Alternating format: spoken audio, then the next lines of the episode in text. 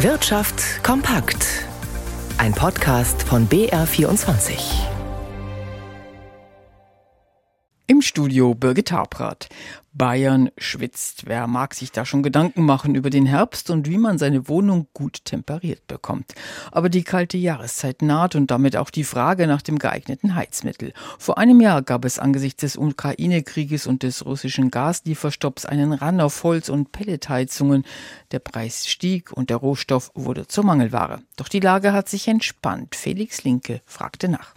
Ähnlich wie ein Heizöltank lässt sich auch ein Brennholzlager nur einmal voll machen und so werden im bevorstehenden Winter noch viele Verbraucher von den Vorräten zehren, die sie vor dem letzten Winter neu angelegt hatten. Durch die gut gefüllten Lager seien Panikverkäufe wie im letzten Jahr nicht zu erwarten, sagt Klaus Egli vom Bundesverband Brennholzhandel. Für die allermeisten sei Holz nur eine zusätzliche Wärmequelle. Vor dem Kauf eines neuen Kaminofens sollte man aber nach dem Wärmekonzept fragen, das jede Kommune Kommune in den nächsten Jahren jetzt erarbeiten muss.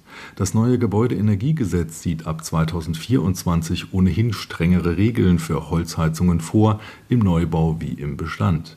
Der Bayerische Waldbesitzerverband kritisierte, dass auch bei Zentralheizungen mit Pellets der Einbau bald teurer und komplizierter wird. Alles das führt dazu, dass sich die Nachfrage nach Holz und Pellets offenbar normalisiert hat. Die Preise liegen nach Angaben von EGDI etwa auf Vorjahresniveau, wobei Brennholz etwa so teuer wie Erdgas ist und etwa 20 Prozent billiger als Heizöl.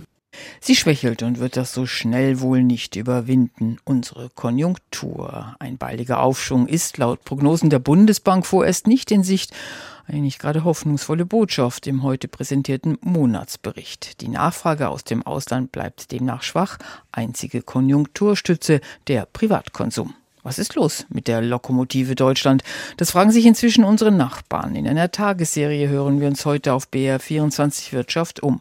In Großbritannien zum Beispiel. Christoph Brössel hat Zeitung gelesen. Auf dem Titelblatt der englischen Zeitschrift The Economist ist ein Ampelmännchen zu sehen, doch die auch im Vereinigten Königreich sehr bekannte Figur schiebt einen Tropf vor sich her.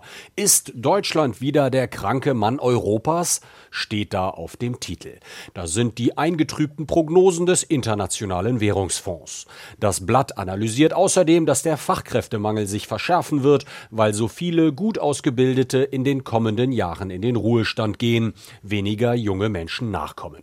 Und auch die Bürokratie wird bemängelt und das schwindende Vertrauen in den Staat. So wie 1999, als der Economist schon einmal Deutschland als den kranken Mann Europas ausrief, sei es dann doch nicht.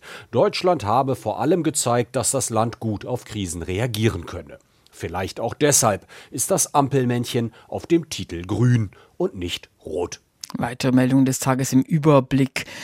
Bauen teuer, Miete auch. Der Immobilienverband Deutschland Süd in München warnt heute vor einem spürbaren Preisanstieg bei Mietwohnungen, vor allem in den Ballungsräumen.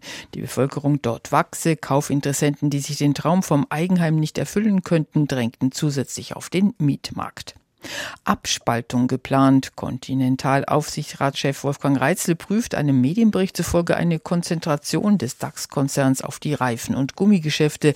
Das Stammgeschäft soll im Fokus stehen. Rückgang erwartet. Die Inflation könnte weiter sinken. Darauf deuten die Zahlen heute zu den Erzeugerpreisen vom Statistischen Bundesamt hin. Diese Erzeugerpreise, wenn sie sinken, ist das der Höhepunkt der Inflationswelle.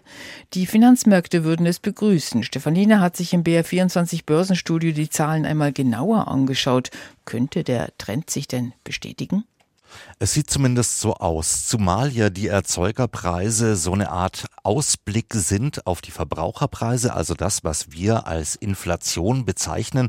Und der Rückgang, den wir hier im Juli gesehen haben, der ist wirklich der größte oder überhaupt erstmal der erste seit Jahren.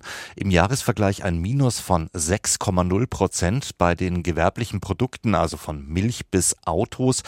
Und das war der größte Rückgang seit der Wirtschaftskrise im Oktober 2009. Und diese Preisrückgänge oder die Preisentwicklung bei den Erzeugerpreisen, die findet sich in tendenzieller Form zumindest in den Folgemonaten dann auch bei den Verbraucherpreisen wieder und das sagen heute auch die Analysten. An der Börse löst das jetzt keinen großen Schub nach oben aus. Der DAX liegt 0,2 Prozent im Plus bei 15.601. In New York der Dow Jones leicht im Minus und der Euro bei einem Dollar 0,880.